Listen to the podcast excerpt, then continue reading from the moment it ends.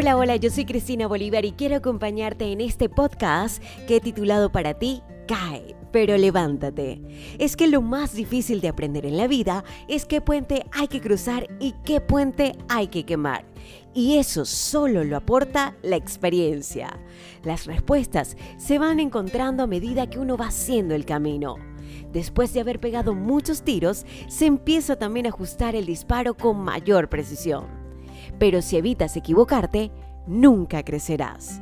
Tienes que exponerte a la realidad, vivirla y sufrirla.